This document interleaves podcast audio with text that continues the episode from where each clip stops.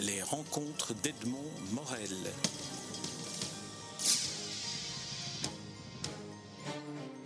Caroline de Pester, nous nous rencontrons à l'occasion de la publication du nouveau livre euh, d'Espace et Signes, Trois contes inédits des Mille et Une Nuits, traduit et présenté par Abou Bakr Shraibi, que nous avions déjà eu l'occasion de, rencontrer. Alors, euh, première question, trois contes inédits, ce sont vraiment des contes inédits? Oui, ce sont des contes inédits et nous avons vraiment eu beaucoup de chance que Abou Bakr Shraibi accepte de traduire pour nous ces trois contes euh, qui sont tirés d'un manuscrit qui a été trouvé euh, en 1831 en Égypte et qui a été rédigé à l'intention d'un diplomate allemand de passage. Et ces contes n'ont jamais circulé ni dans les pays arabes ni euh, dans les pays d'Europe, tout simplement parce que c'était un manuscrit personnel rédigé à son attention qu'il a ramené en Allemagne et qui aujourd'hui se trouve à la bibliothèque de Strasbourg. Est-ce que vous pourriez nous dire, mais, brièvement, quelle est l'origine de ces contes de mille, de mille et nuits que tout le monde connaît et puis que, dont finalement on ne sait pas très bien qu'ils ont une histoire tellement ancienne? Oui, curieusement, euh, tout le monde euh, pense que Les Mille et Une Nuits, c'est un livre et un auteur. Et en réalité, Les Mille et Une Nuits, qui sont vraiment le, fleuron de la littérature euh, arabe et même universelle, puisqu'ils sont extrêmement connus, ne sont pas un livre d'auteur, mais sont des contes qui ont été recueillis au fil des siècles. Les premiers manuscrits viennent de Perse et ils, ont, ils sont venus vers le monde arabe via la Perse.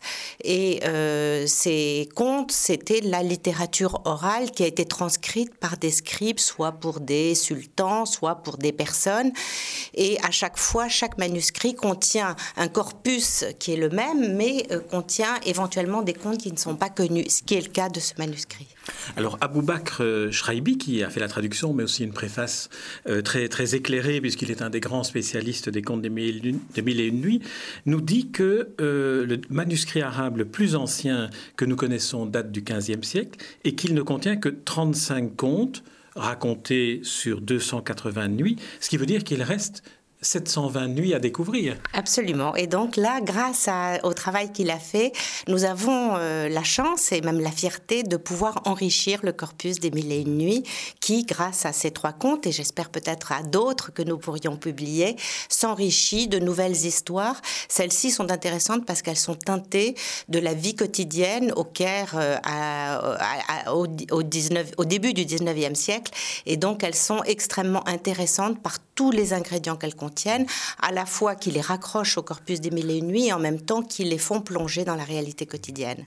Alors il dit aussi, euh, Abou Brak euh, Shraibi, il dit aussi que Les Mille et Une Nuits sont un livre de divertissement et d'apprentissage du monde. En quoi est-ce que les trois contes que vous publiez aujourd'hui, trois contes inédits, je le rappelle, correspondent à, cette, à cette définition? Euh, ils sont à la fois, en fait, ces, ces, contes sont une façon relativement subtile de pouvoir porter un certain nombre de messages euh, sur le milieu dans lequel, on, enfin, dans lequel vivaient les, les, les, gens. Et en fait, cette façon de faire circuler euh, toutes ces histoires parmi la population était aussi une façon d'exprimer un certain nombre de choses. Donc, effectivement, ils sont à la fois éclairants parce que, ben, voilà, ils montrent un petit peu l'univers dans lequel ils ont été construits et en même temps ils ont euh, cette espèce de côté distrayant parce que euh, la réalité euh, qui est extrêmement dure est aussi illuminée par une partie de merveilleux et donc ça leur donne une espèce de, tonalité à la fois subtile et agréable. Ils ont un rythme et ils ont une façon de, de, raconter. Tous ces contes sont construits selon la même logique avec un système d'enchassement, d'histoires qui sont racontées, qui, qui reviennent et, qui donnent cette espèce de côté complètement merveilleux au mille et une nuits. En, lisant les, les trois contes, j'ai le sentiment de lire alors que je lisais de façon muette, de lire à voix haute, tellement il y a encore de l'oralité dans le texte français. J'aimerais savoir comment vous avez traduit concrètement, comment, comment s'est organisée la traduction de ce texte euh, manuscrit des, des, Mille et Une Nuits. Mais je crois qu'effectivement, euh, le, le Abou Bakr Shraibi, qui est vraiment l'un des grands spécialistes des Mille et Une Nuits, puisque euh, tout son travail consiste à la fois à la recherche des manuscrits et à l'analyse des différentes thématiques qui les sous-tendent, a voulu respecter à la fois le rythme et faire une traduction qui soit à la fois la plus proche et la plus respectueuse du texte sur lequel on travaillait.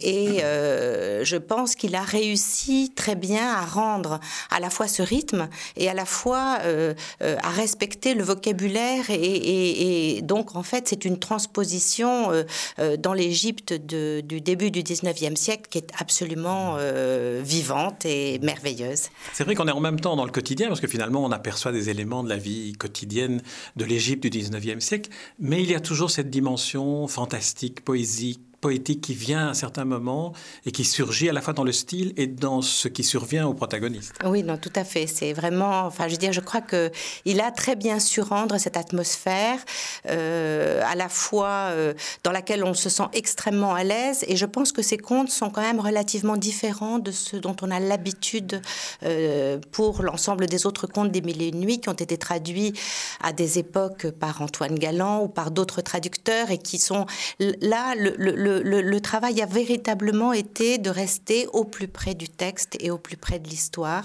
Et donc, ça donne, je crois, des textes qui sont assez originaux et assez intéressants, tout en restant totalement dans ce qu'on imagine être les mille et une nuits. Alors, est-ce qu'on pourrait évoquer chacun de ces trois contes brièvement, sans, dévoiler le contenu? Alors, le premier met en scène Aga, Hassan. Le, alors, le, titre complet, c'est euh, Hassan et le. Attendez, joue, Hassan, le garçon dont tous les souhaits se réalisent. Voilà, Hassan, le garçon dont tous les souhaits se réalisent. Alors, on pense à Aladdin, mais ce n'est pas Aladdin vraiment. Non, ça n'est pas Aladdin, c'est-à-dire que c'est effectivement euh, euh, le personnage de Hassan est à la fois Aladdin et la lampe, puisqu'il est à la fois le, le, le magie et celui qui, qui, qui a par devers lui la capacité à, il n'a pas besoin d'un outil comme la lampe pour euh, réaliser des, exploits, il est lui-même, il suffit qu'il dise Dieu fasse que, et à ce moment-là, euh, les choses arrivent et les choses ont lieu. Et c'est une histoire qui est assez extraordinaire puisque euh, elle se passe autour d'une famille tout à fait ordinaire, des marchands qui n'ont pas d'enfants, et finalement naît un enfant qui leur est euh, subtilisé et qui finalement euh, euh, disparaîtra, reviendra. Enfin, je ne dévoile pas l'histoire puisque c'est. Mais on peut dire que c'est un conte sur la, sur la justice, d'une certaine manière, ou est-ce que c'est une lecture trop, trop restrictive? C'est oui, c'est à la fois sur la justice et en même temps, on a aussi dans ce conte un épisode qui est assez intéressant. à la fin du conte, il y a un fumeur de hashish qui intervient et qui, là aussi, apporte une histoire dans l'histoire qui est relativement amusante et qui euh, permet de revenir dans euh, euh, le quotidien de pauvres gens qui... donc voilà, c'est effectivement un conte qui est original. Alors on va pas en dire plus. Alors le deuxième est le plus long du recueil. Yassamine, la favorite du sultan et le syndic des tailleurs. Alors dans ce conte-là, on a mis en scène un personnage, un personnage de marginal il s'appelle Laïc, qui est une sorte de, justicier en quelque sorte. Voilà, c'est une sorte de Robin des Bois enfin, qui euh, euh, rend la justice. C'est amusant parce que ce personnage qui est euh, à la fois, je crois, l'originalité de ce conte et un, un, personnage qui a rarement été traité par la littérature, disparaît dès le début du conte et ne réapparaît qu'à la fin quand l'histoire est reconstituée. C'est un conte avec un enchâssement relativement important puisque l'histoire est racontée de façon relativement euh, plus importante que dans le précédent. Et euh, les personnages, enfin, il y, a un suspense. Euh, c'est l'histoire d'une vengeance. On peut dire c'est l'histoire d'une vengeance. Et la vengeance met un certain temps à arriver. Et donc, on vit, on traverse plusieurs mondes dans lesquels complètement merveilleux, complètement inimaginable. Et cette Yassamine est quand même une femme qui a une personnalité et une force absolument extraordinaire. Et euh, ce conte est aussi merveilleux parce que on, va dans le souk, on vit avec les tailleurs, euh, on voit toute une série de scènes sur la façon dont ils reçoivent, la façon dont les boutiques s'organisent, la façon. Et c'est très amusant parce que là aussi, euh, l'argent est aussi le maître mot, c'est-à-dire que c'est ce qui motive un peu l'attitude des personnages les uns vis-à-vis des autres. Euh, y a ce, conte est ponctué aussi de poèmes qui sont beaux et, il, est très original. Il est vraiment très original. Et puis un portrait de femme qui est extraordinaire, cette Yassamine qui, qui va jusqu'au bout de sa vengeance en nous leurrant, nous lecteurs, et en leurrant celui qui est l'instrument de sa vengeance. C'est un conte à rebondissement, vraiment. Alors le, dernier, le, plus court, euh, s'intitule Le vieux poète Hassan, l'arbre, la tombe et le monastère. Alors là, on est dans une sorte de, guerre des religions un peu. C'est un petit peu ça, c'est-à-dire que c'est un conte relativement subversif et euh, tout le monde en prend un peu pour son compte. Et euh, c'est un poète qui est assez touchant et donc qui dès le départ commence à mettre des poèmes un peu partout. Et en réalité, on se rend compte que là aussi, je veux dire, l'argent est le guide et l'argent euh, euh, intéresse tout le monde. Et alors que c'est un conte dans lequel une partie de la, des scènes se passe dans un monastère, on se rend compte que même dans le monastère, euh, l'argent est extrêmement important.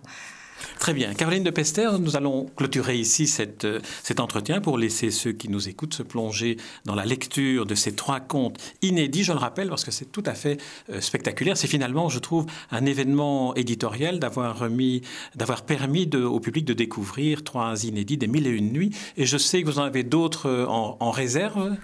Ben, j'espère que nous en aurons, que nous pourrons en traduire d'autres et en publier d'autres. Mais en tous les cas, c'est vrai que je suis extrêmement puisque nous sommes une jeune maison d'édition et que ce livre est notre huitième titre. Euh, je suis extrêmement heureuse que Abou Bakr Shraibi ait accepté de traduire pour nous euh, ces, contes et de nous permettre ainsi d'apporter notre pierre à l'édifice euh, de cette littérature qui est tellement belle, qui est celle des Mille et une nuits et à laquelle nous sommes contentes d'avoir participé.